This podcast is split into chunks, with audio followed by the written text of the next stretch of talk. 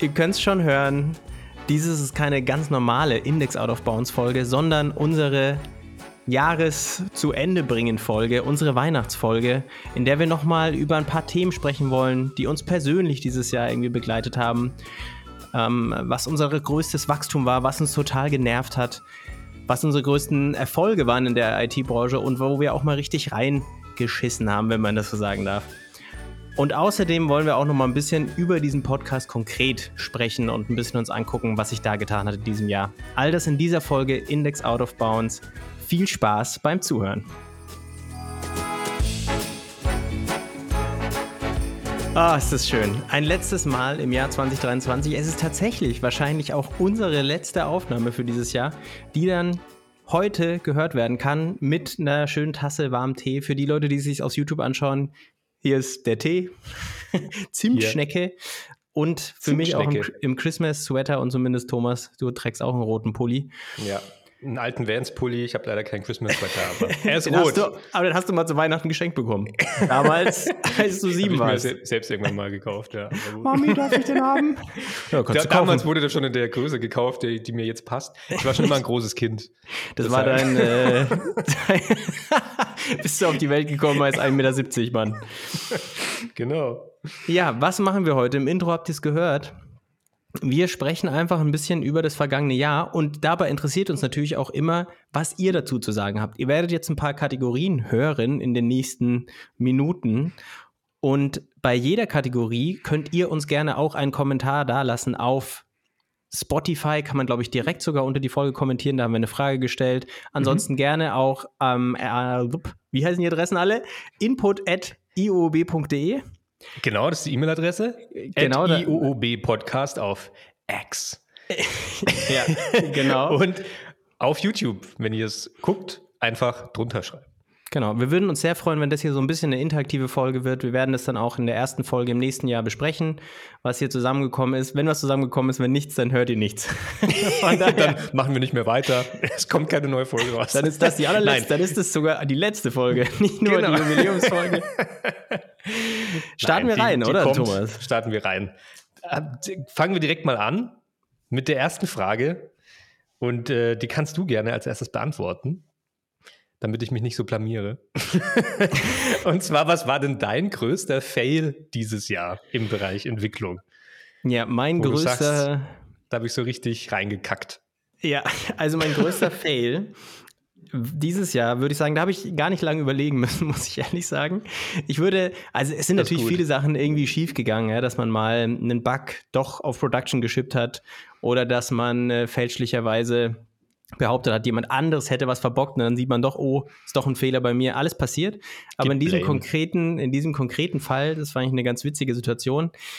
Und zwar, ich bin ja seit diesem Jahr selbstständig und hatte, das ist ein relativ großes Projekt, in dem ich da arbeiten darf.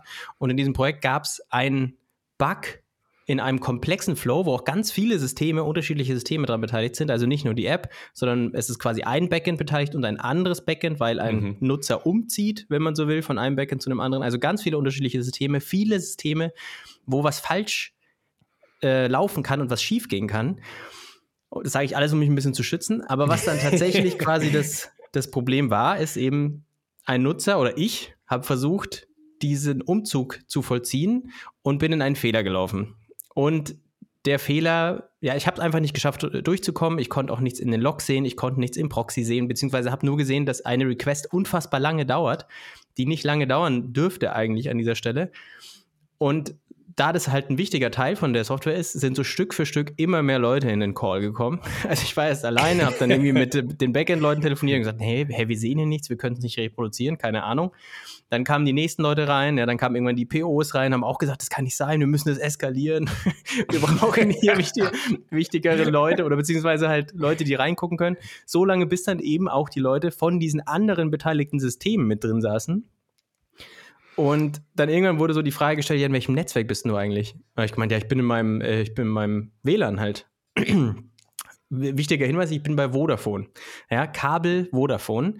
Dafür muss man das so ein bisschen verstehen, was das bedeutet. Kabel Vodafone bedeutet, dass man eigentlich nur eine IPv6-Adresse hat und IPv4-Adressen werden quasi sind, das sind virtuelle Adressen. Das heißt, die haben nur ein Subset davon und verteilen die mal so, ja, peu à peu, aber diese Verteilung kann sehr lange dauern. Das ist ganz simpel gesprochen, ich verstehe es auch nicht genau, aber in diesem Teil können halt Requests timeouten. Das heißt, ich mhm. switche in diesem Call 20 Leute, unterschiedliche Firmen, keiner weiß, was es ist, alle machen sich schon Sorgen, dass die Produktion, dass dieses um, dieser Umzug für niemanden funktioniert.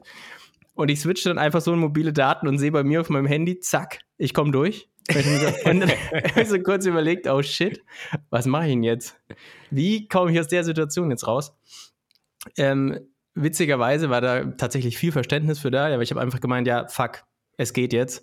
Und ähm, dann haben die Leute gemeint, ja, okay. Also der eine war ein Netzwerker, der hat gemeint, ich habe mit Vodafone so viele Probleme. Es ist eigentlich eine Frechheit, dass Vodafone sich überhaupt ähm, Netzwerk, also ein Mobil- oder ein Netzwerkanbieter nennen darf, weil die so eine Scheiße verzapfen.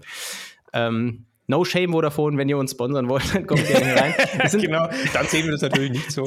ja, ich hab, bin auch bei Vodafone, ich möchte gar nicht äh, da, da zu viel drauf haten. Ich fand es nur interessant, irgendwie in so einer Situation zu sein, wo man das Gefühl hat, eine Situation wird immer größer und wächst über einen hinaus. Und dann am Ende ist es so eine triviale Sache, die man einfach ganz früh mal hätte testen können. Ja, so eine Erfahrung hatte irgendwie vielleicht jeder schon mal gemacht, dass man gefühlt alles ausprobiert und dann redet man mit x Leuten, um dann am Ende festzustellen, oh shit, ich habe diese eine Flag, die war die ganze Zeit auf False gesetzt oder ich hatte kein Internet. Ja? Und dann muss man, hat man immer diese Wahl. Man steht immer vor der Wahl, sage ich das jetzt allen Leuten, mit denen ich kommuniziert habe, dass ich es verbockt habe oder tue ich einfach so, als würde es randomly wieder funktionieren. Ich ja. habe so einen Mittelweg gewählt, bin ich ehrlich. Ach so, also warst nicht 100% ehrlich quasi. ja, ich habe gemeint, ja, es scheint jetzt zu gehen. Und dann habe ich halt noch ein bisschen rumgedruckst.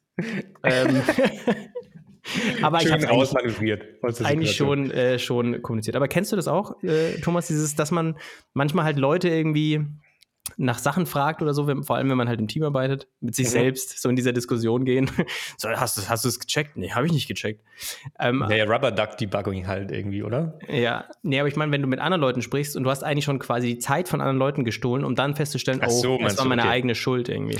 Ja, ich glaube, das passiert, kann immer mal passieren, aber also keine Ahnung, ob ich da dann quasi ein Problem hätte, äh, einfach zuzugeben, dass ich es verbockt habe.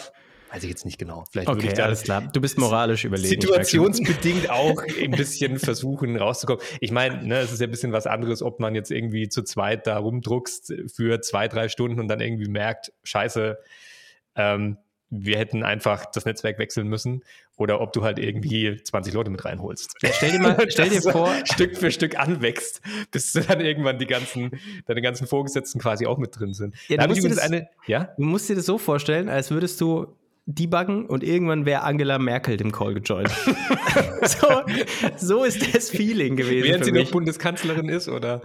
Ist, ja, sie war quasi in den letzten Tagen und hätte eigentlich eine Pressekonferenz halten sollen über ihren Abtritt, aber sie wurde hier reingerufen in den Call, weil ich bei Vodafone bin. Ja, was wolltest du sagen, Thomas? Und Angela Merkel sagt so, hast du mal mobile Daten gewechselt? Oh ja, Vodafone, die haben ein Drecksnetz. Die kennt sich aus. Da kommen unsere Bundestrojaner, den verschicken wir darüber nicht. Bundestrojaner. Auf dem USB-Stick. Hast du, also was ich mich gefragt habe, als du das erzählt hast, ich habe jetzt nicht ganz verstanden, hast du das sozusagen die ganze Situation initiiert oder haben Leute gemerkt, dass irgendwas nicht funktioniert ähm, und haben sich dann gewundert, dass du auch auf den gleichen Fehler stößt und hast es dann für dich sozusagen lösen können, dass du das Netzwerk umgangen bist oder hast du überhaupt die ganze Situation initiiert und es war gar kein Fehler da? Also es ist tatsächlich schon, es gab einen Bug, ja. Ähm, den konnten wir tatsächlich nie wieder reproduzieren, aber ich hatte halt quasi, weil das eine sehr generische Fehlermeldung war, habe ich halt gedacht, ich habe ihn reproduziert. Und deswegen mhm. habe ich schon, ich habe es eigentlich quasi dieses große Meeting initiiert, indem ich okay. die ersten Leute dazu geholt habe. Okay. Es war mir auch niemand böse danach, wirklich, toi, toi, toi, klasse Leute, sowas kann immer passieren. Aber das war wirklich für mich das größte Meeting, was ich je produziert habe, mit so vielen Leuten, die ich nicht kannte. Und am Ende war es echt eine triviale Kleinigkeit, die echt wehgetan hat. Stell dir einfach vor, du hättest war. das gesagt und alle wären so richtig sauer auf dich gewesen und hätten dich so richtig zur Sau gemacht. Irgendwie so 20 Leute in einem Kopf. Christian, das kann doch nicht sein. Leck mich am Arsch, ich block dich. ich kenne den Jungen nicht mal, die Angela aber Merkel, ist richtig schlecht. Die Merkel entzieht mir die Staatsbürgerschaft. Gehören dir nicht mehr dazu. Ja, was ja. ist bei dir der größte Fail? Noch eine Sache wollte ich sagen, ich kann das ja. voll bestätigen mit Vodafone. Ähm, oh, ich bin dieses Jahr gewechselt zu O2, weil ich mit meinem privat-geschäftlichen Anschluss ähm, übelste Probleme hatte, auch Kabelanschluss. Und ähm, gut, das mag bei mir irgendwie auch ein bisschen an der dörflichen Lage liegen, aber das war irgendwie nicht mehr tragbar. Das Internet war teilweise einfach komplett weg. Und ähm, Vodafone hast du angerufen und die haben halt so gesagt, ja, wir können da jetzt auch nichts machen. Ja, das ist wie bei diesen, bei dieser South Park-Folge, wo diese Kabel-TV-Leute hier so diese kleinen Klappen über ihren Brustnippeln haben und dann so sagen so, und dann klappen die die hoch, wenn du sie fragen, und dann reiben die sich die Nippel so, oh, ich weiß auch nicht. Ja, aber sie können Kann auch nicht zu einem anderen Anbieter wechseln, weil ja. wir sind der einzige Anbieter. oh, das tut uns aber leid. In der Situation bin ich leider tatsächlich auch, weil DSL hier nicht wirklich genügend Geschwindigkeit liefert. Ja, zum Glück bei uns schon. Wir haben jetzt langsameres Internet, aber dafür stabileres. Ja, meine Story mit Vodafone. Du wolltest wissen, was bei mir der größte Fail war. Ja. Der ist noch gar nicht so lang her. Und ja, also es ist zum Glück jetzt nichts kaputt gegangen dadurch, aber ich habe mich echt geärgert. Und zwar verwende ich in der Kommandozeile eigentlich immer den, äh, das Tool zip, um etwas zu zippen oder zu anzippen. Mhm. Es gibt aber auch gzip. Mhm. Ähm, und GunZip zum Entpacken, soweit ich weiß. Ich verwende immer ZIP, deswegen habe ich mich nie richtig mit gZip äh, na, beschäftigt. Aber ich war letztens auf einem Server, also ist auch noch gar nicht allzu lange her. Da stand gZip halt zur Verfügung. Und ich dachte mir, das verhält sich genauso wie ZIP. Ich will kurz eine Pause machen, weil ja. die Geschichte, die du gerade erzählst, klingt so, wie normale Leute erklären würden, wenn sie in eine Bar gehen. Ich war letztens in einem Server und da stand, da stand G-Zip zur Verfügung. Habe ich mir gedacht, probiere ich den. Probiere ich mal einen G-Zip aus. Probiere ich mal aus. Und der hat mich so weggeballert. ich war nur zwei Tage hinter der Bar gelegen. Ich habe gedacht, der verhält sich wie ein normaler Mojito, aber leck mich. aber fuck, ey. Voll unterschätzt. Nee, bitte. Erstmal weiter deine Geschichte. Also bei Zip ist es so. Ähm, ich brauche das meistens für äh, Backups. Ne? Ich möchte einen ZIP von einem Ordner erstellen und mit diesem ZIP möchte ich dann irgendwie weiterarbeiten und habe da mein Backup von einem Verzeichnis samt aller Unterverzeichnisse und Dateien. Dafür kannst du eben einfach den, das Kommando zip ausführen, gibst das Verzeichnis an und gibst äh, die, jetzt weiß ich es nicht mal mehr richtig auswendig, ich glaube einfach minus R als Argument mit. Mhm. Recursive es wird alles verpackt und dann gibst du noch eine Zieldatei an. Mhm. wird alles recursive in diese ZIP gepackt. So. Und ich dachte mir, weil da gzip zur Verfügung stand und irgendwie was, also ähm, ich habe kurz mit gzip was gemacht, was funktioniert hat und ich dachte mir, boah, das ist ja viel schneller. das, ich, das verwende ich jetzt beim nächsten Mal auch.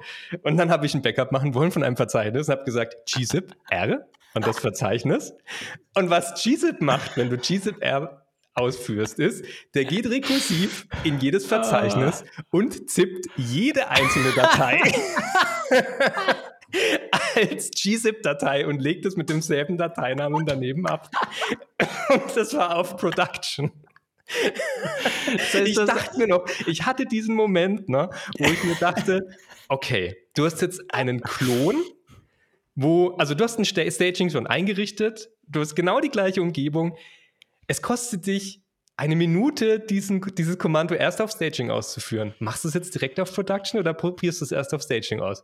Ach komm, das wird schon funktionieren. Ja, Klassiker. Vor allem, du hast einfach die Anzahl der Files dann verdoppelt ja. und dann auch noch in jede Scheiß, in jeden Ordner dieses File einmal reinlegen. Das heißt, du musst doch überall gucken, ob es da noch irgendwo drin ist oder in dir halt nochmal ein Bash Ordner. Genau, also du was, es war halt wirklich so, irgendwie eine Hierarchie mit 20 Unterordnern. Im 20. Unterordner war eine Datei, die hieß irgendwie dev.log und die war gezippt nebendran gelegt. Also es, es, es, ist nichts kaputt gegangen dadurch, ne? Es, ja. es, war einfach nur unglaublich nervig und ich dachte mir so, fuck, wie kann ich das jetzt aufräumen? Ich finde, das ist ein ja. Klassiker, ne?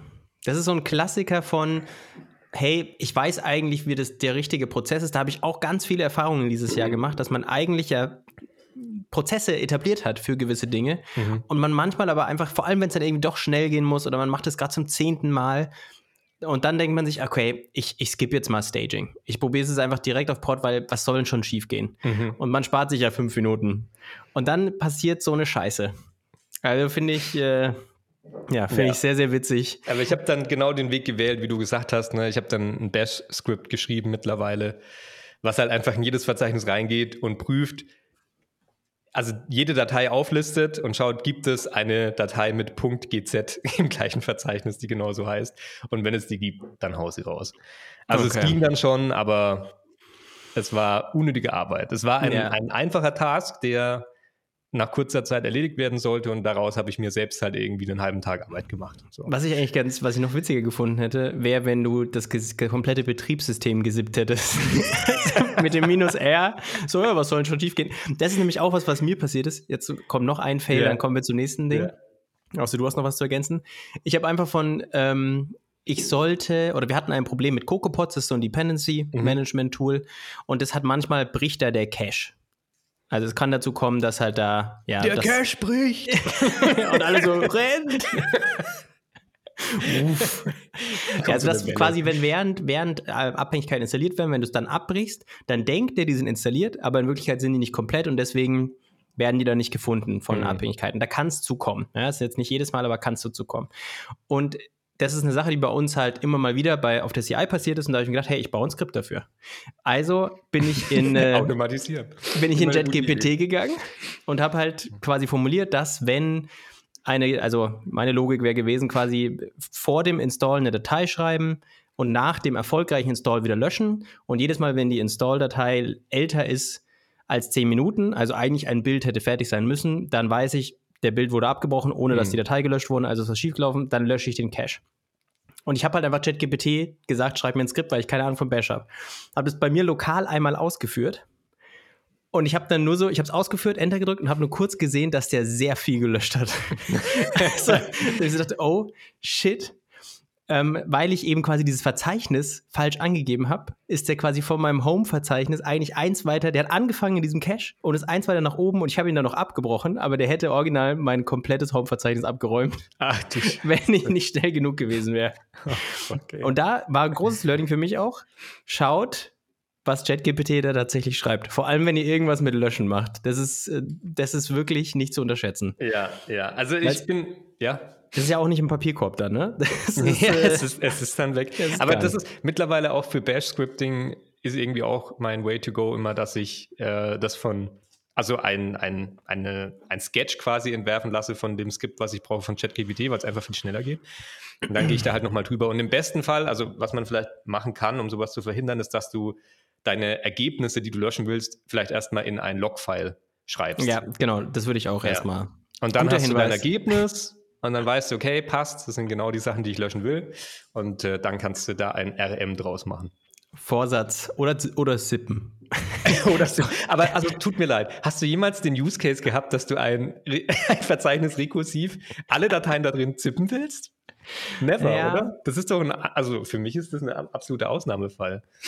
Ja, wahrscheinlich. Aber wenn du diesen Ausnahmefall hast, dann bist du dankbar, dass es da wahrscheinlich schon ein Tool für, Tool für gibt. Ja. Aber finde ich auch echt sehr merkwürdig, muss ich sagen. Mhm. Hast du noch einen größten Fail, den du hinzufügen möchtest? Nee, komm, also wir wollen ja, glaube ich, auch nee, weiterkommen. Komm. Meine ganzen Fails, die. ja, komm mal her, da wären wir heute nicht fertig, Christian. Das ist so wie so ein Bewerbungsgespräch. Ja, ich bin zu perfektionistisch gewesen dieses Jahr. Ja, genau. Ich, ich habe zu viel gearbeitet. ich bin grundsätzlich zu ambitioniert. Ja, ich bin immer sehr approachable für meine Kollegen und freundlich. Ja. Ich habe immer Geduld. Was war denn im Gegenzug dazu? Jetzt haben wir mit dem größten Fail angefangen. Jetzt wollen wir natürlich auch wissen, Christian, was war denn für dich persönlich dein größter Erfolg dieses Jahr? Ja, das war, ist mir auch, das ist mir sehr leicht gefallen tatsächlich. Haben wir auch viel dieses Jahr in Folgen drüber gesprochen, über äh, Folgen zum Thema Freelancing und ich glaube auch allgemein ist es immer mal wieder gefallen dieses Jahr, dass ich mich ja selbstständig gemacht habe als iOS-Freelancer.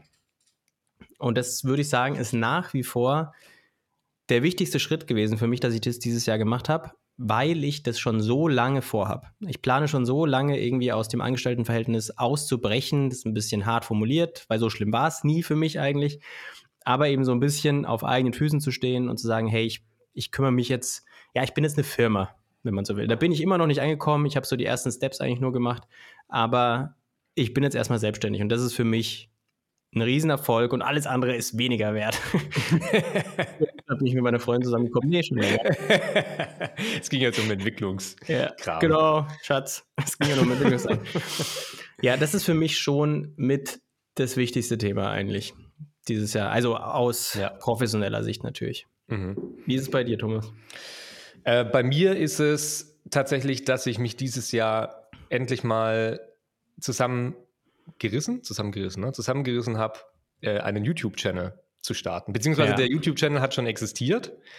Studio Solid, genauso wie mein oder unser Studio. Und ähm, da war aber halt wenig Content drauf. Und äh, ich habe mir tatsächlich vorgenommen, jede, zuerst jede Woche ein Video zu machen, sogar zwei Videos. Dann wollte ich kurzzeitig mal drei Videos die Woche machen, das ging gar nicht. Zwei Videos die Woche habe ich auch nicht lang durchgehalten und dann war ich am Ende bei ein Video die Woche.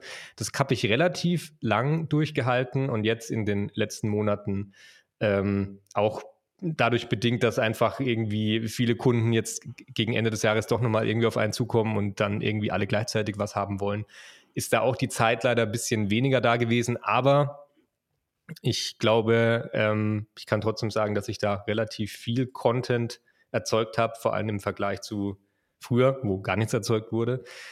Und da bin ich schon auch ein bisschen stolz drauf und finde, dass so eine Errungenschaft, so eine persönliche, und dazu ergänzend hatte ich dann auch die Möglichkeit, zwar auch ein bisschen was, was ich mir eigentlich eher für nächstes Jahr aufgeschrieben hatte, aber dann doch noch dieses Jahr unterbekommen habe, nämlich einen ersten Vortrag zu halten. Mhm, ähm, cool. Nämlich auf einem kleinen Shopware-Meetup ähm, in München von der Mothership GmbH. Vielen Dank fürs Hosten nochmal an der Stelle. Und ähm, genau, also das war halt einfach so der erste Step in die Richtung, Vortrag halten und vor Leuten sprechen, was ich schon ewig nicht mehr gemacht habe. Und ähm, den gibt es auch auf YouTube, falls man sich den anschauen will. Da geht es um Shopware Frontends und äh, mit so einem kleinen Demo-Projekt. Ja, und also das war das, wo ich ähm, sage, das ist so der größte Erfolg, glaube ich, für mich persönlich dieses und Jahr. Was und was hat dich ja. dazu bewegt, dass du es tatsächlich angegangen bist? Wir wollen ja auch ein bisschen Value für unsere HörerInnen hier liefern. Ja, gute Frage. Ich glaube, ähm, also gestartet habe ich die Videos so ein bisschen während einer Flautezeit. Da hatte ich ein bisschen mehr Zeit und dachte mir, was mache ich mit der Zeit, die jetzt so äh, zur Verfügung steht? Stecke ich die jetzt einfach in Entwicklung, baue weitere Plugins, mache ich unsere Website irgendwie hübscher, keine Ahnung. Ähm, und anstatt den Weg der direkten Akquise zu gehen, dass ich mich einfach direkt nach irgendwelchen Ausschreibungen und Jobs ähm, umgesehen habe, dachte ich mir, ich probiere es mal so mit dieser ähm, Inbound-Marketing-Methode. Ist das Inbound oder Outbound? Inbound, ne? Ist das. Outbound ist, ich gehe auf Leute zu, Inbound ist, Leute kommen auf mich zu. Ich weiß es nicht genau. Gut möglich. Also vielleicht habe ich es genau falsch rum gesagt, aber ich glaube, so rum ist es. Ich dachte, ich baue das so ein bisschen auf, weil Ziel ist natürlich auch, dass man dadurch halt einfach Content erstellt, der auffindbar ist und Leute dann vermehrt auf einen stoßen und aufmerksam werden. Mhm. Und ähm, dieser Gedanke im Zusammenhang mit der verfügbaren Zeit, der hat mich dann letztendlich dazu motiviert, das endlich mal anzugehen. Ja, hast du diese, wir hatten ja dieses Jahr auch eine Challenge zum Thema Twitter gemacht und direkt im mhm. Anschluss diese Video-Challenge. War das auch mit einer Motivation oder würdest du sagen, das hat eigentlich, weil bei mir ist ja offensichtlich komplett eingebrochen. Also ich habe es ja gar nicht geschafft. Aber du hast es ja ganz gut bekommen, äh, ganz gut hinbekommen. Also hat dir das geholfen oder eher nicht so? Mm. War das nicht so ein Thema? Ich glaube, die Video-Challenge, die wir beide untereinander gestartet haben, war jetzt nicht so der Treiber, weil du ja, glaube ich, auch nicht so aktiv da drin warst. Das heißt, es war so keine, keine richtige Challenge. Ähm, ja, aber ich glaube, so ein bisschen der, der Hauptantrieb, ähm, sich ein bisschen mehr zu vermarkten, war, glaube ich, da. Mhm. Also das war so der, der Haupttreiber. Und ja, ich bin dieses Jahr auch 30 geworden. Es könnte auch sein, dass das so ein bisschen ja, im Hinterkopf zumindest mitschwingt. Ich sag, also ich persönlich denke immer, Alter ist halt nur eine Zahl, ne? Und bist halt so alt, wie du dich fühlst, solange dein Körper mitmacht und du dich darum kümmerst. Aber ähm, trotzdem könnte das schon auch sein, dass das so ein bisschen mit Antrieb war. Ja, man so, sagt ja auch, man sagt ja auch, dass es so gewisse Events gibt, die einem es leichter machen, neue Dinge anzupacken. Mhm. So ein, solch ein Event ist ja jetzt zufälligerweise am 1. oder am 31. Dezember wenn man eben zum Beispiel in eine neue Wohnung kommt, eine neue Beziehung startet, auch wenn man sich gerade getrennt hat oder eben auch so eine Zahl wie das 30. Für mich war es zum Beispiel auch so, ich habe mir gesagt, ich möchte, bevor ich oder mit spätestens 30 möchte ich selbstständig sein. Und so mhm. habe ich es auch hinbekommen. Ja, ich war am 1. März selbstständig, dem ersten Monat, und am 13. hatte ich ja Geburtstag. Mhm. Und das heißt, ich habe es ganz knapp geschafft, aber es hat mich schon irgendwie sehr gefreut. Und es war auch ein Grund, warum ich dann doch letztendlich gesagt habe, ähm, ich möchte, also dass ich noch die Kündigung eingereicht habe rechtzeitig, sodass ich mhm. quasi im März frei bin und die Selbstständigkeit starten kann. Und ja, deswegen ein guter Punkt, mit dem irgendwie solche kleinen Erfolge oder kleinen Verstärker auch gerne mal mitnehmen. Ja? So Anfang der Woche. Ich finde, es fühlt sich auch immer besser an, wenn man sagt, hey, ab nächster Woche mache ich was. Da muss man es natürlich auch durchziehen. Mhm. Aber jetzt kommt halt eine der größten Verstärker, die es gibt, das neue Jahr. Deswegen mhm. richtig viele Vorsätze nehmen. Dass man nichts schafft. Ja. Nicht den kleinen Schritten, sondern gleich den Riesenschritt. Ja, genau. cool. Wusste ich ähm, dass du dir das auch so als Ziel gesetzt hattest mit der Zahl. Ja, ich habe da gerade cool, erst wieder dran, ja, gerade erst wieder dran gedacht. Ich, man muss ja dazu sagen, ich stehe da noch ganz am Anfang. Aber ja, es, es muss ja nicht immer der Riesenschritt sein. Was mir auch immer sehr hilft, ist halt so dieses ganz viele kleine Steps machen, mhm. bis ich dann eigentlich nur noch wirklich jetzt zum Beispiel beim Thema Video, bevor ich mich einfach hinsetze und sage, ich nehme einfach ein Video auf, schreibe ich mir halt einfach Themenlisten auf. Dann nehme ich mhm. mir mal eins raus und formuliere es mal ein bisschen runter. Dann habe ich mir jetzt meine Softbox schon hier hingestellt. Meine Kamera steht schon hier. So, es ist jetzt, es ist literally jetzt eigentlich nur noch ein Play drücken. So, mhm. ich, sich jetzt davor zu drücken, ist dann schon schwierig. Das funktioniert für mich, muss nicht für alle funktionieren. Wobei es funktioniert für mich, ich habe noch kein Video aufgenommen. Aber, aber so haben wir zum Beispiel auch den Videopodcast zusammen aufgebaut. Ja, wir haben genau, erstmal ja. nur mit Audio angefangen, um die Hürde möglichst gering zu halten. Und ich glaube, Wann haben wir angefangen? Dieses Jahr mit Videopodcast oder schon letztes Jahr? Ich glaube, ja, ja, stimmt. Ne? Ja, ja, gut, guter Punkt, ja. Ja, und also, wenn dann das System mal steht ne, und der Podcast an sich funktioniert, dann kann man irgendwie den nächsten Step dazu holen, der dann Video ist. Und so kann man Hürde für Hürde irgendwie dann besser meistern, finde ich schon auch, ja. Ja, jetzt von so einem beflügelten Thema zurück zu einem niederschmetternden. Allerdings. Was war für dich, Thomas, das nervigste IT-Thema 2023? Also das, wo du sagst, boah, ich kann es langsam nicht mehr hören oder wo du auch selber irgendwie nicht verstehst, warum es so gehypt ist? Also vielleicht lebe ich ein bisschen hinter Mond und habe eher mit kleineren mittelständischen Kunden zu tun. Ähm, aber was mich so aufregt, ist so dieses Thema Cloud und Hypers Hyperscaler. Also Amazon Web Services, Google Cloud, Microsoft Azure. Das sind irgendwie so ich habe manchmal das Gefühl, dass viele Firmen, die das gar nicht bräuchten und denen mit äh, On-Premise-Lösungen bei kleineren Serveranbietern oder vielleicht auch in einem eigenen Datacenter ähm, geholfen wäre, irgendwie meinen, sie müssen jetzt den ganzen großen Firmen hinterherrennen, weil die alle in der Cloud sind und auch in die Cloud wechseln. Und ich glaube, was da manchmal nicht so ganz beachtet wird, ist, äh, dass es halt erstmal extreme Kosten verursachen kann. Und dass dieses Thema, weshalb ja viele in die Cloud wollen, es ist so viel einfacher, ich spare mir die Wartungskosten und ich brauche quasi kein IT-Admin mehr, weil ich kann mir meine mhm, Services mhm, zusammenklicken, dass das nicht stimmt, weil du brauchst jemanden, der die Expertise hat, der sich mit diesen Plattformen auskennt. Also wenn du jetzt von einem ganz normalen Datacenter wechselst auf AWS, dann brauchst du jemanden, der sich mit AWS auskennt und diese ganzen Services für dich einrichten und maintainen kann. Das wird nicht alles automatisch passieren. Das ist bei ja. Google Cloud und Microsoft Azure und den ganzen Konsorten genauso. Und oft ist es dann auch so, dass hohe Rechnungen am Ende auch nochmal zu so einem, ja, die, die Enttäuschung, der Enttäuschung noch beitragen, weil die Leute denken, sie sparen sich auch extrem viel Geld damit, weil sie ja nur Pay as you go machen ähm, und vielleicht wenig Traffic haben und dann denken, okay, dann müssten die Kosten ja relativ gering sein und am Ende sind sie viel höher als bei einem 0815 Data Center. Vielleicht sind ähm, sie halt sehr weit gegangen. Dann doch. Ja, das kann auch sein. Also, das ist für mich, vielleicht war das auch schon letztes Jahr und vorletztes Jahr so. Also, Hyperscaler ja. gibt es ja schon eine Weile, aber ich habe das Gefühl, vielleicht, weil ich mich in den letzten Monaten auch wieder vermehrt in dem Freelancer-Bereich bewegt habe und aktiv ähm, nach Ausschreibungen und ähm, Jobpostings gesucht habe, dass ich da nochmal viel mehr Berührung damit hatte, wie viele, also in wie vielen Stellenausschreibungen das steht und mittlerweile erwartet wird, dass du dich mit AWS auskennst. Mhm, mhm. Ich finde es witzig, dass du das Thema mitgebracht hast, weil das wäre vielleicht tatsächlich auch mal ein Thema für eine ganze Folge, weil ich einen Artikel gelesen habe von dem Entwickler von Ruby on Rails, das, oder von Ruby, glaube ich, genau, den habe ich schon häufiger mal erwähnt, der arbeitet ja auch bei 37 Signals und so, macht Basecamp und der hat mhm. häufig sehr konträre Ansichten, was die IT-Branche angeht. Der hat auch einen Artikel gemacht darüber oder halt erklärt, warum sie als ganze Firma weg von der Cloud sind. Genau, die sind ja auch weg, ja. Ja, und die haben so krass viel Geld eingespart damit. Also innerhalb von einem Jahr oder was weiß ich, seitdem es läuft, vielleicht sind es auch eineinhalb, haben sie quasi die Kosten für ihre Hardware wieder reingeholt und machen jetzt quasi schon Profit.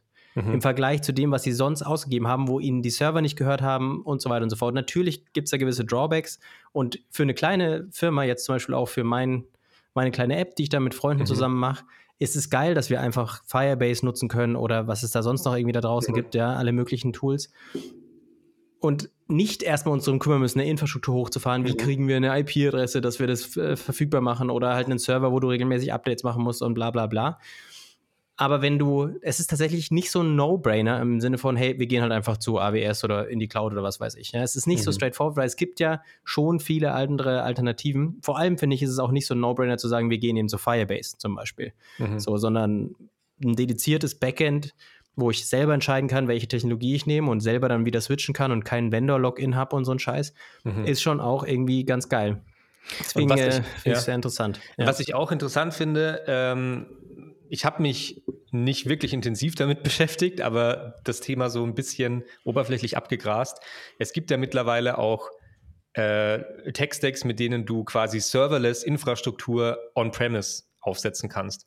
Das heißt, du kannst dann sowas wie Lambda-Functions, was man irgendwie aus der AWS-Umgebung kennt, auf mhm. deiner eigenen Infrastruktur verwenden und kannst halt kleine Backend-Funktionen deployen in beliebigen Programmiersprachen, die das System unterstützt, also zum Beispiel in Rust, in JavaScript, in Python, je nachdem, was halt vielleicht das Team oder der einzelne Entwickler am besten beherrscht. Ähm, und kannst dort dann wie eben in diesen Cloud-Umgebungen auf deiner eigenen Umgebung aber quasi dasselbe machen und hast halt eben kein Vendor-Login. Mhm. Das ist schon auch sehr cool. Also da gibt es schon Lösungen, können wir mal unten verlinken. Ich habe es jetzt gerade nicht im Kopf, aber Link packen auch. Ich finde es auch interessant, wie immer mehr so dieser Weg hingegangen ist zu dem Thema Subscription-Based und ich leihe mir quasi Services von anderen mhm. Leuten. Das ist ja nicht nur im Bereich von Cloud oder was weiß ich, sondern auch im Thema Musik, im Thema Software allgemein, im Allgemeinen. Ja, also auch zum Beispiel ein Thema, was dieser eine Ruby-Entwickler also sich damit beschäftigt, so dieses mhm. Ding, früher hast du Software gekauft und hat sie dir gehört, heute kaufst du ein Abo und wenn du nicht mehr bezahlst, ist es weg. Mhm. Und das ist schon crazy. Und ich glaube, wenn ich mich nicht ganz täusche, hat ja auch PlayStation jetzt einen riesen äh, Fauxpas da jetzt gelandet mit den ganzen Titeln, die da elektronisch gekauft worden sind, wo sie Lizenzprobleme haben, die einfach verschwinden werden jetzt demnächst, weil im Kleingedruckten mhm. stand drin, sie gehören dir nie wirklich, sondern du hast nur dafür bezahlt, dass du sie benutzen darfst. Und das ist das hat super viele Vorteile, aber ich finde es auch interessant, dass es so eine kleine Gegenbewegung gerade gibt, die mal das wieder anderseitig beleuchtet. Und da hast du völlig recht. Es ist einfach sehr krass geworden. Abo-Modell ist einfach sehr krass geworden. Vielleicht auch ein Thema von 2023. Hm. Ich habe das Gefühl, Abo, am Abo-Modell führt eigentlich nichts mehr vorbei. Jede, ich bin so dankbar für jede App, die kein Abo-Modell hat.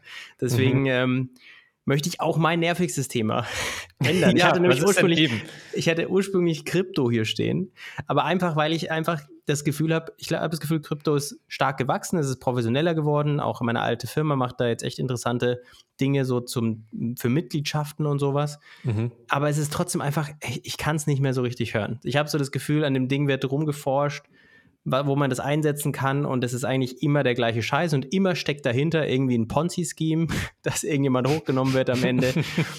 und ja, das finde ich irgendwie super merkwürdig, aber ich möchte trotzdem sagen, ich glaube, mein nervigstes Thema in der Branche sind Abonnements. also doch nicht Krypto. Ja, nicht mehr Krypto, sondern Abonnements.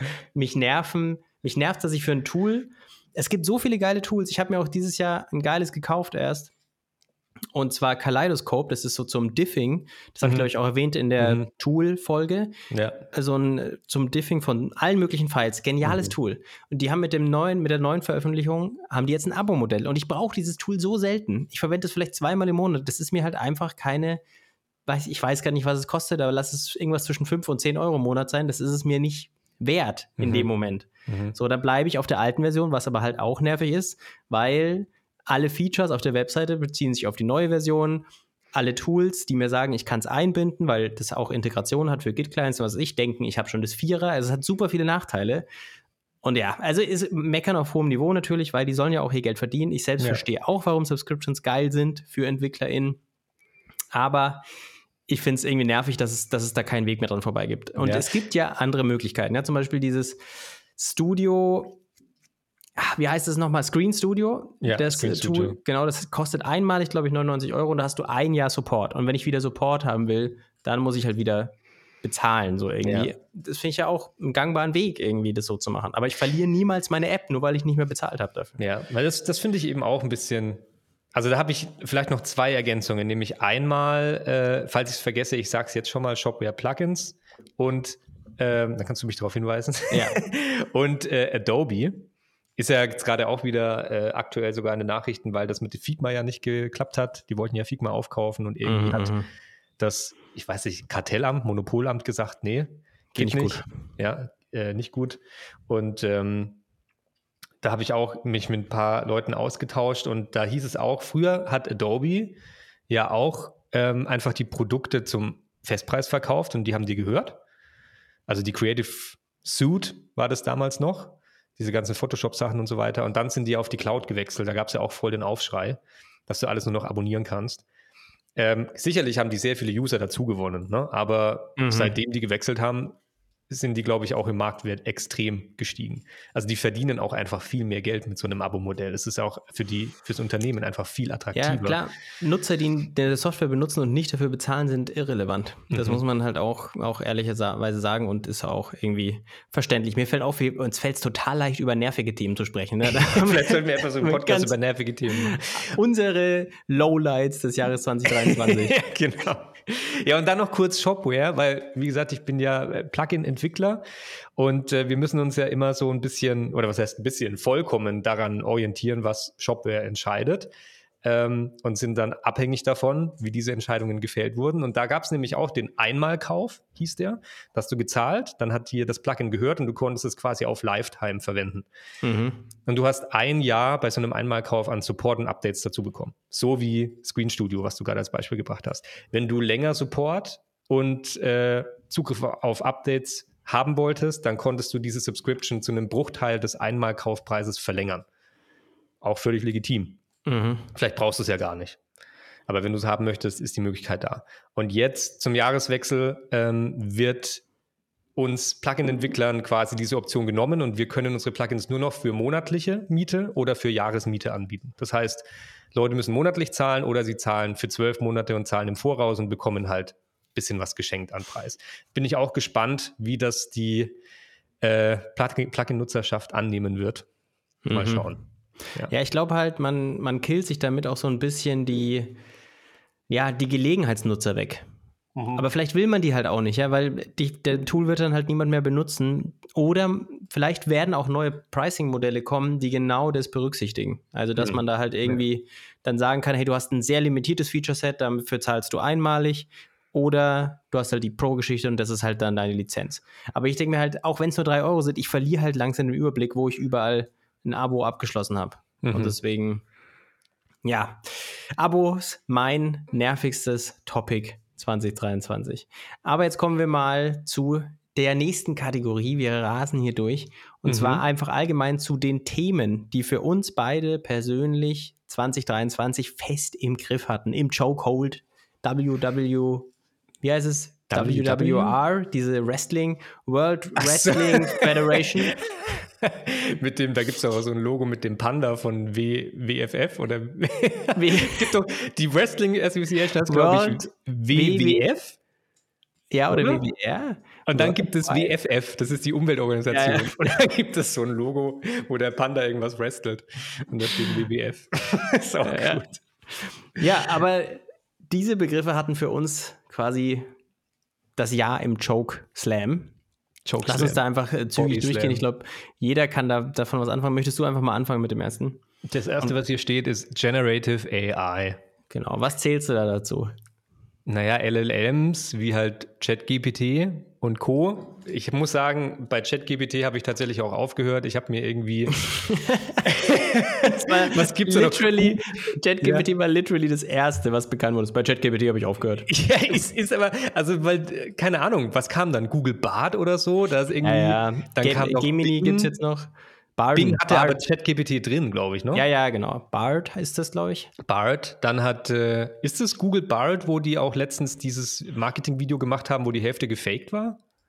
Nee, das ist ah. Gemini. Ah, genau. Ah, das, das war Gemini. ja nicht wirklich gefaked. Es ist so ein bisschen hin und ja, her. So halb, oder? Ja, genau. Sie haben Schon eigentlich so alle gefaked. Informationen öffentlich gemacht, aber es hat halt in, in dem Video selbst war es ein bisschen vorteilhaft gecuttet. Das ist wie die Leute auf Instagram, die sich wissen, wie sie sich fotografieren müssen, damit sie gut aussehen. so hinten die Hüfte rausstrecken und vorne so ein bisschen hoch, ne? Ja, ja genau. ähm, so die haben, die haben Filter draufgelegt. Weißt du, so IT-Influencer, die IT solche Bilder immer machen. wo sie dann ihren Arsch Das Laptop so besonders groß gemacht wird dann. InfluencerInnen. Ja. ja, aber natürlich auch Dali gehörte dazu oder Stable Ja, genau. Ja, eben. Also das waren jetzt nur die LLMs. Du hast absolut ja. recht. Die, wie heißen die? Die heißen Image Generation AIs. So ja, aber da gab es ja, also da gab es ja viele, ne? Es hat ja, glaube ich, angefangen mit Text to Image. Ja. Nee, angefangen hat es mit Image to Image, glaube ich, oder? Bin mir ich kann es dir nicht mehr sagen. Nee, ist auch egal. Wichtig ist, dass das ein Thema ist, was, wo, wo, da kon, ist man nicht dran vorbeigekommen. Das ist wie Relaxo gewesen. Das, da hast du sogar mit, sogar mit Pokeflöte keine Chance. Geht nicht. Ja, ich habe jetzt so, einfach. ja, das ganze Dorf ertrinkt, weil das Wasser nicht mehr fließt. So ist es nämlich in der Folge. Es ertrinkt, es verdurstet. Ja, es ist verdurstet, oder? Ja, genau. Oh Aber so Gott, ist es nicht. zu wenig Wasser, ich ertrinke. Wundert mich eigentlich, dass sie es nicht Relaxo genannt haben im Nachhinein. Aber ja, also ChatGPT, ich habe mir jetzt die Pro-Version gekauft. Ich finde es einfach geil. Und ich habe mich lang gesträubt dagegen, das zu benutzen, weil ich irgendwie so eine Entwickler-Ehre, EntwicklerInnen-Ehre hatte. Die habe ich jetzt nicht mehr. Aber ich hatte so eine Ehre, dass ich gesagt habe, die ist weg ich, ich will dieses Tool nicht benutzen. Ich bin irgendwie, ja, keine Ahnung. Ich hatte, weiß ich nicht. Aber ich glaube, man muss es machen. Kennst du dieses Gefühl oder war es für dich einfach ein, hey, wenn ich es brauche, verwende ich es und das ist hilfreich? Nee, Oder absolut. hast du das auch irgendwie so gehabt? Ja. Also bei mir ging das am Anfang, war das genauso und dann habe ich es Stück für Stück immer mal mehr verwendet. Ich bin noch nicht an dem Punkt, dass ich Geld für irgendeinen LLM ausgebe. Ich wollte mir mal Copilot ernsthaft anschauen. Da musst du ja Geld zahlen, damit du es überhaupt nutzen kannst mittlerweile.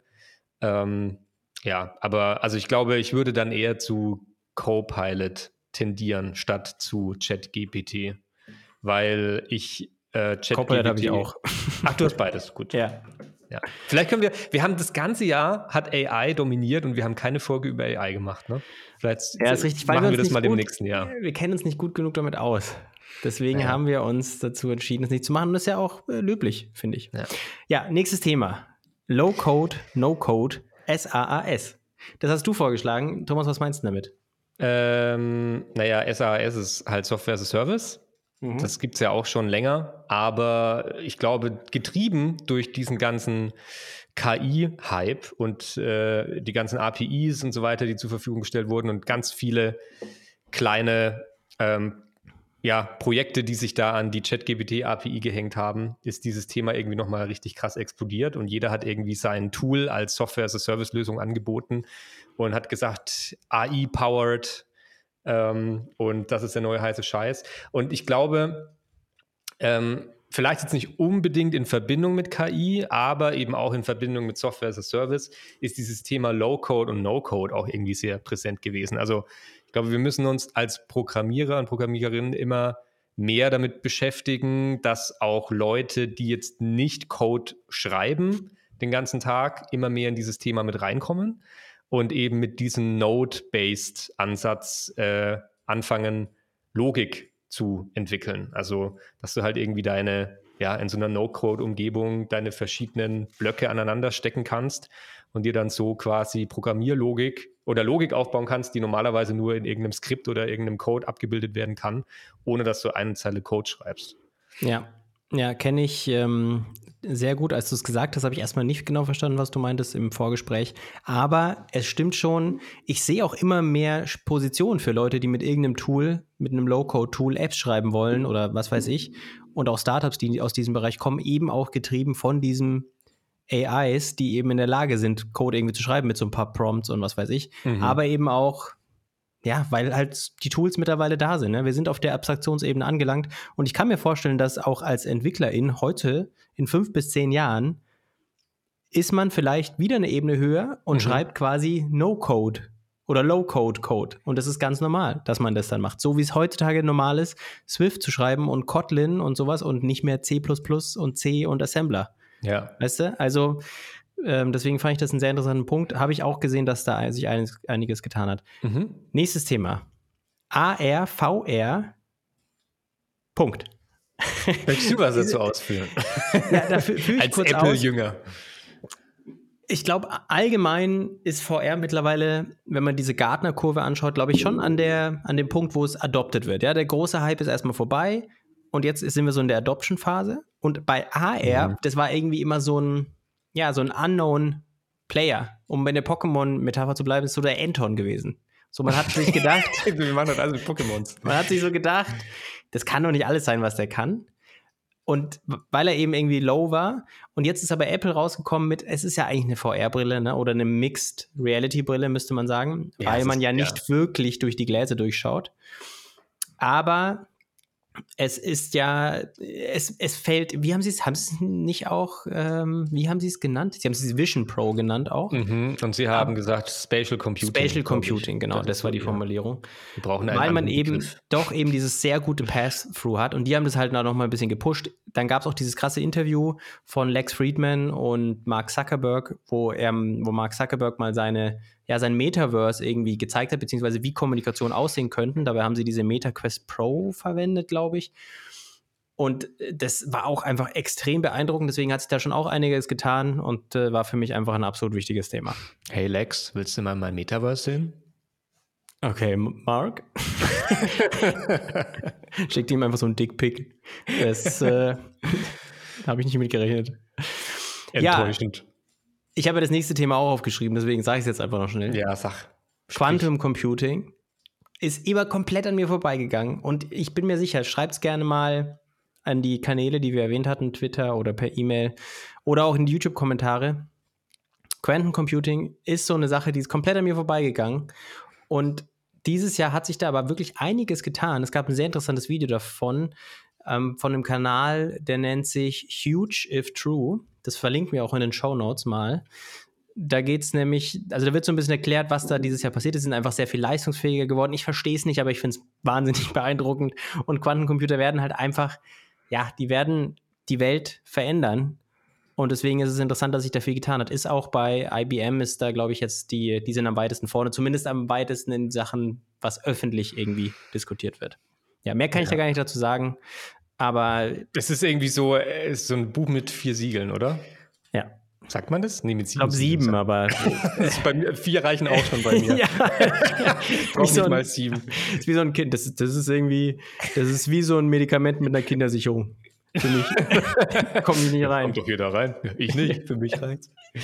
Nee, ich finde, ja. also extrem spannendes Thema. Ich habe auch, ich schaue mir immer mal wieder irgendwie YouTube-Videos an, wo Leute das erklären und ich bin, also mit diesem State, ne, dass beide Stati oder Status quasi äh, gleichzeitig abgebildet werden können und parallel existieren, kann man schon irgendwie nachvollziehen, aber irgendwie ist mein, reicht meine Gehirnkapazität nicht dafür aus, was das bedeutet ähm, in Form von Computing, weil heißt das dann, dass du plötzlich alles irgendwie weißt, ohne dass du irgendwas computen musst, weil dein Bit ist ja sowohl eins als auch null.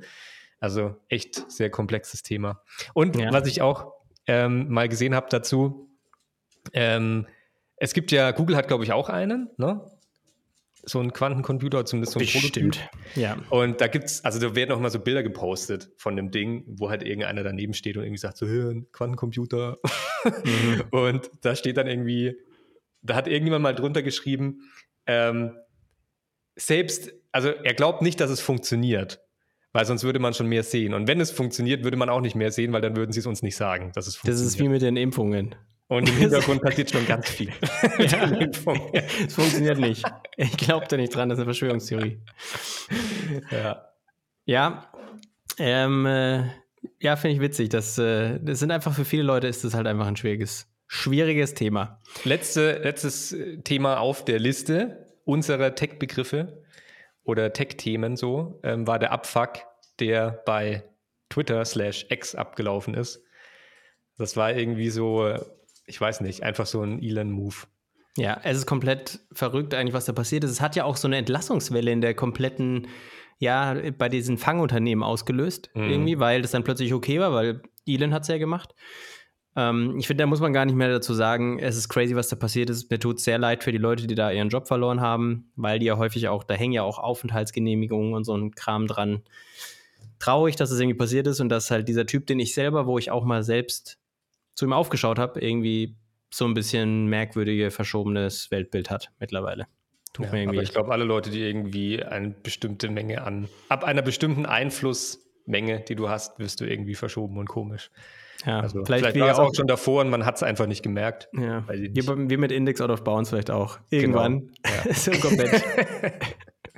Crazy. Was ist noch eine Sache, bevor wir in den nächsten Bereich wechseln, nochmal kurz zu VR und AR, weil ich einfach nicht verstehe. Also Apple hat da mit seiner, ist mit seiner VR-Brille gekommen, die halt einfach sehr viel kann, ne?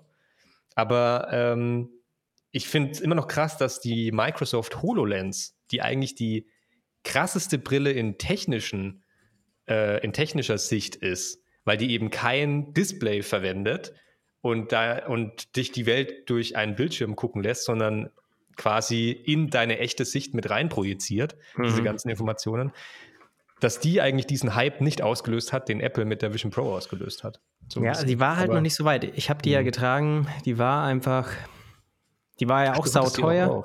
Ja, die war sauteuer und die war nicht gut genug dafür. Hm, aber die Vision Pro aber, ist ja auch teuer. Aber es war insane, wie gut die war. Dafür, wie früh es war in dieser AR. Oder die haben es ja auch Mixed Reality genannt, in mhm. dieser Mixed Reality Zeit. Ja, kommen wir zum nächsten Thema. Yes. Wieder ein bisschen weg von dem, was da draußen passiert, wieder ein bisschen auf uns bezogen. Genau. Jetzt haben wir schon lange nicht mehr über uns geredet. Ja, also, also dass wir überhaupt auch das wieder eine Frage, wo wir uns sehr freuen würden, wenn unsere HörerInnen auch mal sich diese Frage selber stellen und einfach sagen: Hey, was war denn bei mir mein größter Wachstumsbereich als Entwicklerin im Jahr 2023? Also, wo habe ich mich am, bei, am meisten gesteigert? Denn es gibt ja häufig irgendwie so ein Thema, was sich durch ein Jahr durchzieht, weil ein neues Projekt gestartet hat, weil ein bestehendes Projekt weitergewachsen ist, keine Ahnung. Und es muss nicht nur Programmieren sein, es kann alles Mögliche sein. Thomas, was hast du da aufgeschrieben? Bevor wir da reingehen, haben wir tatsächlich vergessen, mal unsere Zuhörer und Zuhörerinnen kurz zu erwähnen. Denn diese Tech-Begriffe, diese fünf, also. die waren natürlich auch für euch gedacht. Wir haben euch eine Umfrage da gelassen bei Spotify und da könnt ihr äh, ja ab eure Stimme abgeben, was denn für euch von diesen fünf Begriffen der das interessanteste Thema war, wo für euch dieses Jahr am meisten irgendwie abgegangen ist und was ihr euch nicht wegdenken könnt. Also bitte abstimmen. Wir werden es dann auch in der nächsten Folge mit aufnehmen. So, und jetzt zum Bereich Wachstum. Ähm, ich würde es mal an dich geben, Christian. Was war denn so der Bereich, wo du am meisten gewachsen bist dieses Jahr? Sehr geschickt gemacht. Meine Frage umgedreht. Für mich mit Abstand, das war einfach mein Hauptthema dieses Jahr, war einfach Debugging. Ich habe in meinem ganzen Leben noch nicht so viel in einem komplexen Projekt debuggt, wie ich es dieses Jahr gemacht habe. Und natürlich kommt da auch dazu, dass man, wenn man ein Projekt halt länger sich damit beschäftigt, dass man immer mehr sich darin auskennt, mehr Ecken kennt und weiß, wie gewisse Dinge passieren.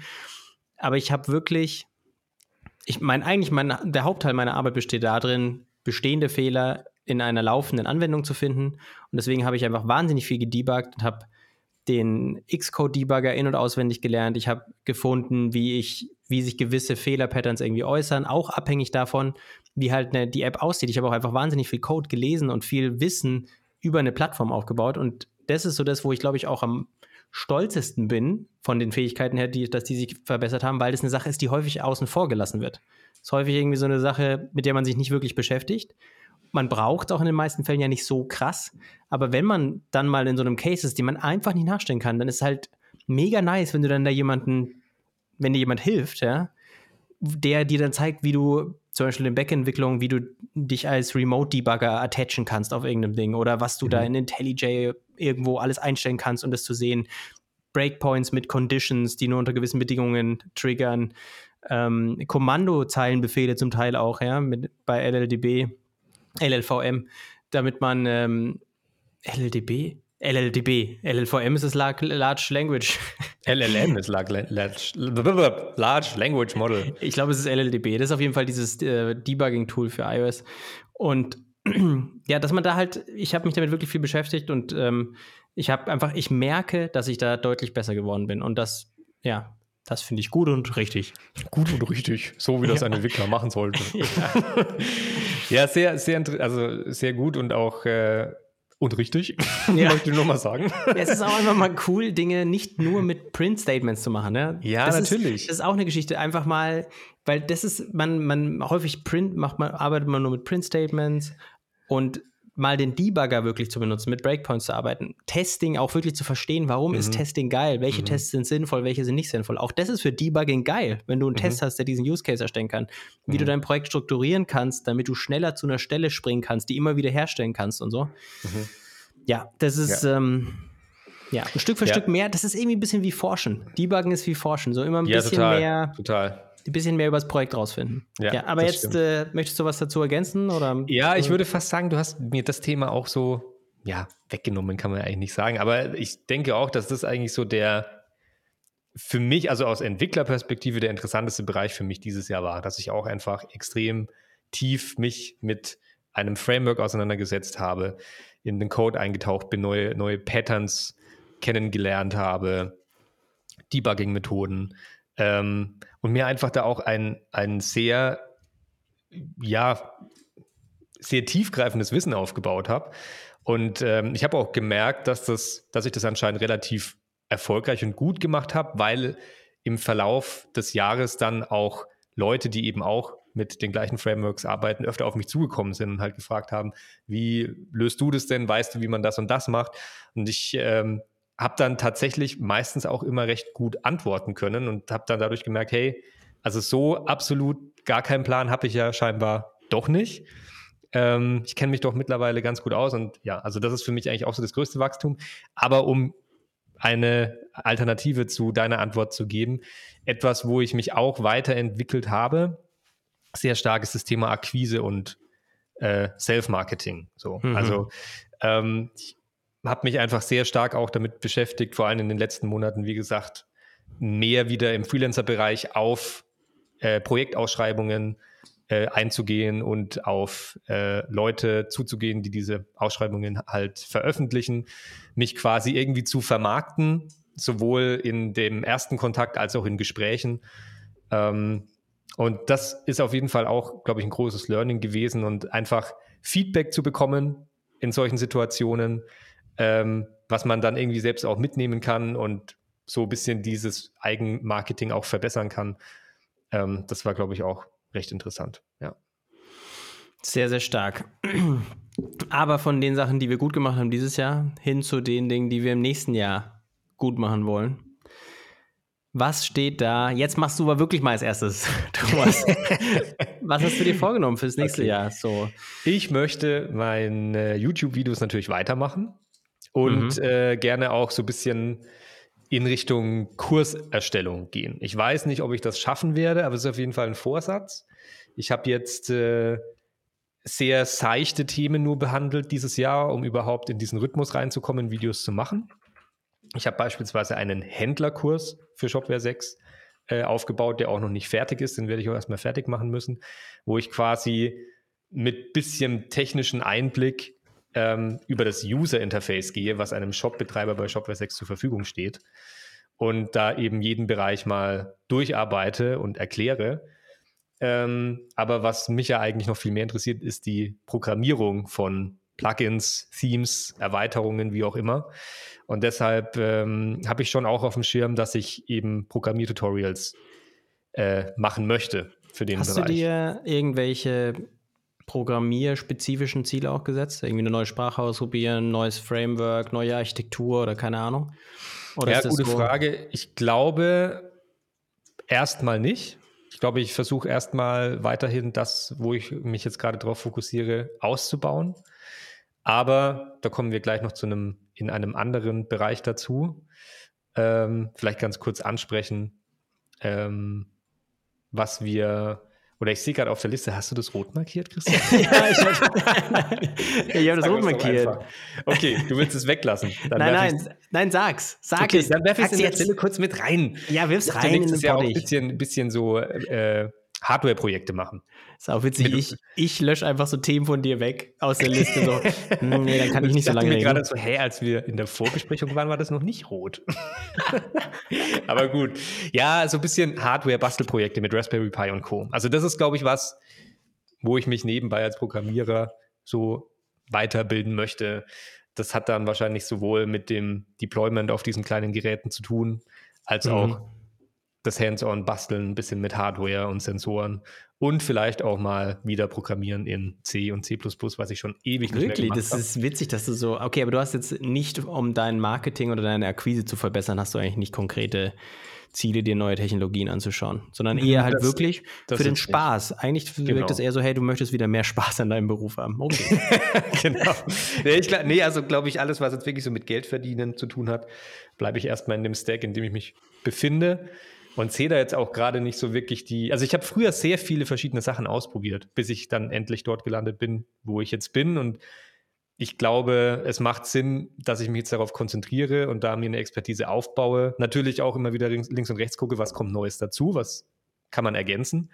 Aber ich glaube jetzt zum Beispiel nicht, dass ich mir jetzt Go oder Python drauf schaffen werde, ähm, weil ich dann Go und Python programmieren möchte. Also zumindest nicht nächstes Jahr. Ja. Okay. Aber wie sieht es denn bei dir aus? Ja, bei mir ist es so, ich habe eigentlich auch wenig Programmier- oder technische Vorsätze für nächstes Jahr. Mhm. Es ist schon so, dass ich mir irgendwie überlege, ein bisschen, also auch so Spaßthemen, ja, ist es, ist es so, dass ich mir zum einen überlege, vielleicht ein bisschen Webdev Entwicklung mir anzugucken, ein bisschen oh. was für Vision Pro, weil das ja doch auch ein bisschen für mhm. mein Ding ist. Aber da habe ich nicht so einen Urge im Sinne von, hey, das will ich unbedingt machen. Vision Pro vielleicht schon, aber die Webentwicklung nicht unbedingt. Aber ich merke, dass es immer weniger Freelancer-Stellen für iOS-Entwicklung gibt. Es wird die immer geben, ich mache mir auch keine Sorge darüber. Aber dass es wahrscheinlich nicht verkehrt ist, mal noch ein zweites Standbein zu haben. Und auch, weil es mich interessiert, einfach mal Webseiten zu bauen und mal was bauen zu können, das alle Leute benutzen können. Und Progressive Web Apps und so haben sich ja mhm. auch echt extrem verbessert. Da gibt es ja viele Möglichkeiten, was zu machen. Eine andere Sache übrigens, die ich, auf die ich irgendwie Bock habe, weil ich einfach, ja, einfach aus Spaß hätte ich, hätte ich, habe ich Bock, mich mit NeoVim zu beschäftigen. Also mhm. quasi Vim zu meinem Haupteditor zu machen. Für iOS habe ich da echt schon viel gelesen dazu. Du sicker ist, Dude. Ist super schwierig. ich benutze ja schon überall Vim-Steuerung, ja, in jedem Tool, was ich verwende. Und irgendwie jetzt dann noch zu sagen, hey, warum verwende ich nicht auch einfach Vim und mache da meinen eigenen ähm, ja, verwende da mein eigenes, einen eigenen LSP, also Language Server Protocol, glaube ich, ja. Okay, ich sehe schon, wir ähm, müssen eine Folge nächstes Jahr dazu machen, weil ich kenne mich damit überhaupt nicht aus. Ich habe mich immer gedrückt vor Vim und Co. Emacs, ja, und die ganze andere Scheiße da. Ja, es, also, ich weiß auch nicht, ob es mich zum schnelleren Programmierer macht, aber irgendwie zu einem cooleren, glaube ich. Ja, zum Oder zumindest zum innerhalb, auf jeden meiner, Fall. innerhalb meiner Gang dann. ja, das ist eine Sache. Aber das andere, was, wo ich merke, hey, das, damit muss ich mich auseinandersetzen, ist so gerade als Selbstständiger das Thema klarer Grenzen setzen zu dem, wo, wo ich bereit bin zu arbeiten und wo nicht. Sorry. Also, du hast es gerade so schön gesagt. Hat sich angehört, wie ich möchte klarer Grenzen setzen. Clara, die muss wirklich aufhören. Die kommt mir, die kommt ständig. Clara, schon wieder, oder was? Sorry, ich hab wieder Braun. Magst du jetzt was essen, Clara? Ich muss dir Grenzen setzen. Ich hab's gerade dem Thomas gesagt. Clara, geh in deinen Keller. ja, ich muss Clara Grenzen setzen, jetzt kann ich es nicht, ja. mehr, nicht mehr hören. Und also nicht nur für, für meine KundInnen, sondern auch für mich irgendwie, ja, dass ich mhm. so weiß, hey, ich arbeite halt einfach nicht mehr nach 22 Uhr, auch nicht an eigenen Projekten und so, weil dann der Schlaf drauf geht und so weiter und so fort das ist so eine Sache, wo ich merke, das war einfach, dieses Jahr ist einfach viel passiert und das ist auch voll okay. Da mache ich niemanden einen Vorwurf, außer mir selbst. Ähm, und Clara, was? Ja, Clara auch. Vor allem die. Ich mache dir auch einen Vorwurf. Nee, ähm, da mache ich niemanden einen Vorwurf. Das ist einfach so, wenn man neue Dinge anfasst und beginnt, dass man erstmal irgendwie so ein bisschen lernen muss, wie integriere ich das in meinen Alltag. Und da bin ich halt maßlos dran gescheitert dieses Jahr und das möchte ich nächstes Jahr besser machen. Und das andere ist, dass ich einfach merke, ich habe Bock, mehr eigene kleinere Projekte auch nebenbei zu starten. Und da darf ich mich einfach nicht zu sehr verkünsteln. Ich habe hier noch ein anderes Projekt am Start, am, also angefangen vor kurzem. und ich fange das jetzt an, mit einer Mordsarchitektur aufzuziehen, weil ich es halt einfach so von meiner Arbeit mhm. gewohnt bin mhm. und ich krieg deswegen komme ich nicht voran. Und deswegen habe ich mir hier auch aufgeschrieben, ich möchte mehr shippen und nicht verkünsteln. Scheiß drauf, wie der Code am Ende aussieht. Das ist eine kleine App, egal wie die ist, die wird mhm. wartbar bleiben, ja, wenn das nur ein paar, paar Views sind. Ja, wenn du dir das, Peter Levels, ne, Levels.io genau. anschaust zum Beispiel. Also An was habe ich auch gedacht. Ich, ich habe seinen Code nie angeschaut, aber man hört ja irgendwie immer von ihm, dass er seine Anwendungen halt irgendwie noch so in Plain PHP einfach runtercodet und dann halt einfach shippt. Der committet und mit Command Enter. Dem seine Commits okay. sind einfach nur X's. so, es ist wirklich lächerlich, aber er shippt. So, ich kann mir hier hinstellen und sagen, ich habe geile Codequalität, bei mir ist eine geile Architektur. Und dann fragt er mich ja geil, wo kann ich es ausprobieren? Sag ich, ja, geht nicht. Ich habe es noch nicht geschippt. Und hey, er hat halt gutes Thema auch wieder. Ne? Wir haben ja über Developer Experience geredet letztens, in der letzten Folge, glaube ich.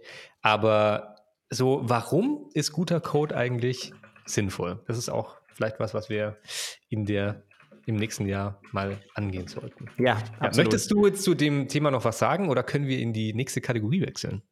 Wir können jetzt, du kannst in die nächste Kategorie okay. einleiten. Ich kann in die nächste. Und zwar haben wir jetzt sehr viel über uns geredet, aber es gibt natürlich auch Themen, die euch betreffen als Zuhörer und Zuhörerinnen. Denn der Podcast wäre ja nichts ohne euch. Es geht nämlich um den Spotify-Rückblick 2023 von Index Out of Bounds. Zumindest das, was uns Spotify an Infos ja. zukommen lässt. Ja, wir haben jetzt hier dieses neue Tool gefunden, dass man so Einspieler machen kann. das wollten wir hier mal nutzen. Und ich Stelle. fand den Track so geil. Aber fangen wir einfach direkt an, denn dieser Podcast wäre nichts ohne euch. Und wir haben uns so gefreut über diesen Spotify-Rückblick, dass wir den einfach super gern mit euch teilen wollen. Und ja, Thomas, du hast es aufgeschrieben, du darfst es, du hast dir zum zehnten Mal diesen Rückblick mit allen Animationen angeschaut. genau, das muss man vielleicht in der Stimme mal sagen. Also coole Sache von Spotify, dass sie das so cool animieren. Ihr kennt das bestimmt auch von euren irgendwie, von eurer Jahresplaylist oder so. Aber wenn man es sich irgendwie das zweite oder dritte Mal anschaut, dann ist das tatsächlich ein bisschen nervig mit den ganzen Animationen. Egal, gehen wir durch die Statistiken die uns, wie gesagt, nur auf Spotify leider zur Verfügung stehen, für die Spotify-Hörer und Hörerinnen, aber die trotzdem euch zu verdanken sind. Und zwar erstmal, äh, ich glaube, das Wichtigste ist, dass 90 Prozent unserer Hörer und Hörerinnen uns dieses Jahr entdeckt haben. Mega Was hast nice. zu sagen, Christian? Finde ich großartig. Schön, dass ihr dabei seid.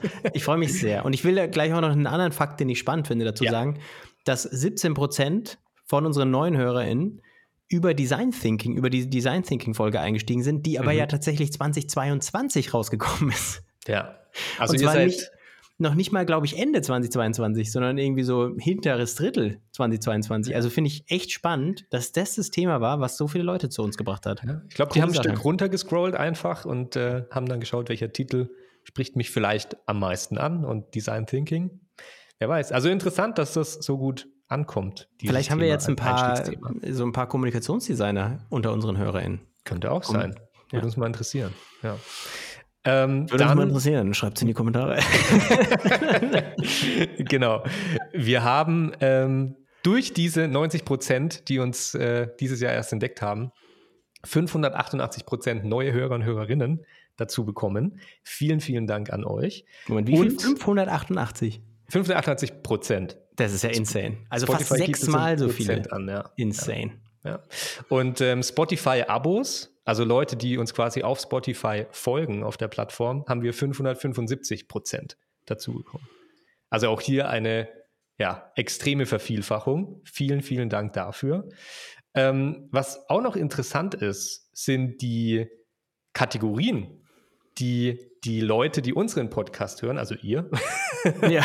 ähm, nebenbei noch an Podcasts hören. Und zwar sind das welche? Das ist, also für mich ist eigentlich am interessantesten Platz 1, das ist nämlich mhm. Comedy. So, weil das ist auch genau das, was wir uns gedacht haben. Wir wollen das hier, das wirkt jetzt hier vielleicht so ein bisschen selbstverherrlichender. Wir lesen das hier nicht vor, weil wir uns denken, Alter, hört mal, wie geil wir sind.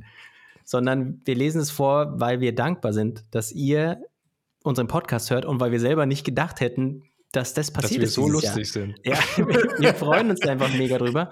Und das ist auch genau der Sinn von Index Out of Bounds gewesen. Es gibt so viele Podcasts, wo man richtig viel lernen kann, die wir auch selber hören, ja. Zum Beispiel, nein, Spaß.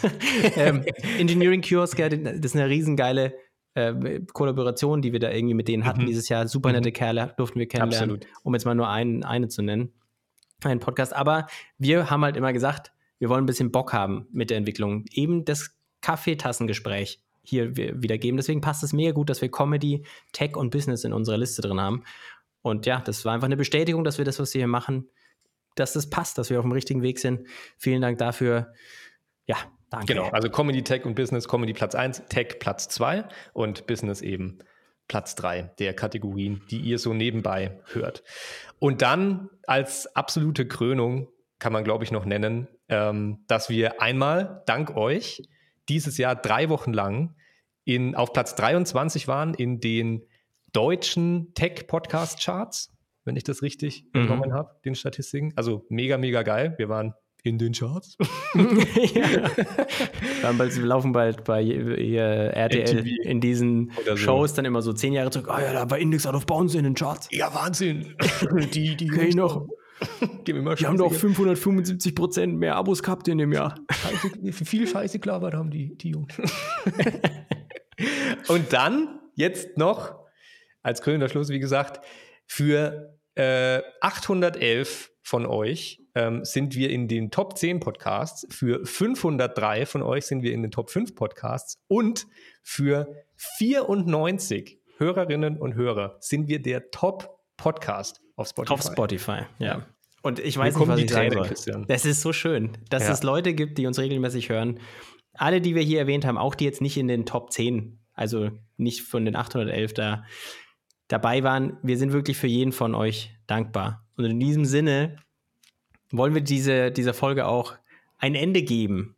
Und es ist ja jetzt die Zeit des Schenkens und es ist Weihnachten und Ihr habt uns schon so viel geschenkt, das habe ich jetzt schon ein paar Mal gesagt, aber vielleicht noch ein letztes Geschenk. gibt, gibt uns noch mehr. ein letztes Geschenk für uns wäre wirklich, es wäre so super, wenn ihr auf der Plattform, auf der ihr gerade hört, eine Review geben könntet, weil es einfach wahnsinnig gut ist für neue HörerInnen, die uns äh, entdecken. Und das andere wäre, wenn ihr einer Person über die kommenden Tage von uns erzählen könntet. Das kann die Mutti sein, das kann die Oma sein. Die hat keine Ahnung davon. Aber einer Person einfach sagen, hey du, ich höre nichts out of bounds. Die sagt, kenne ich nicht. Passt. Das wäre ein. Vielleicht noch kurz erzählen, was es ist. Ja, das wäre wirklich, das würde uns wahnsinnig helfen und wir wären so dankbar dafür. Müsst ihr nicht machen. Aber ansonsten wünschen wir euch jetzt erstmal ganz schöne Feiertage, ein bisschen Ruhe auch von diesem ja doch sehr stressigen Bereich der IT-Branche. Mhm. Und wir sehen uns im nächsten Jahr und wir freuen uns auf euch. Vielen Dank fürs Zuhören. Vielen Dank, dass wir diesen Podcast für euch machen dürfen und dass ihr uns auch zuhört. Und ich hoffe, ihr hattet eine gute Zeit in dieser Folge. Bis zum nächsten Mal. Thomas, das letzte Wort geht an dich. Da hänge ich mich an, an die Dinge, die du gesagt hast. Vielen, vielen Dank an euch und schöne Feiertage, guten Rutsch und wir sehen uns oder hören uns und sehen uns im nächsten Jahr. Und riechen. Und riechen. Ciao. Schöne, schönen Urlaub.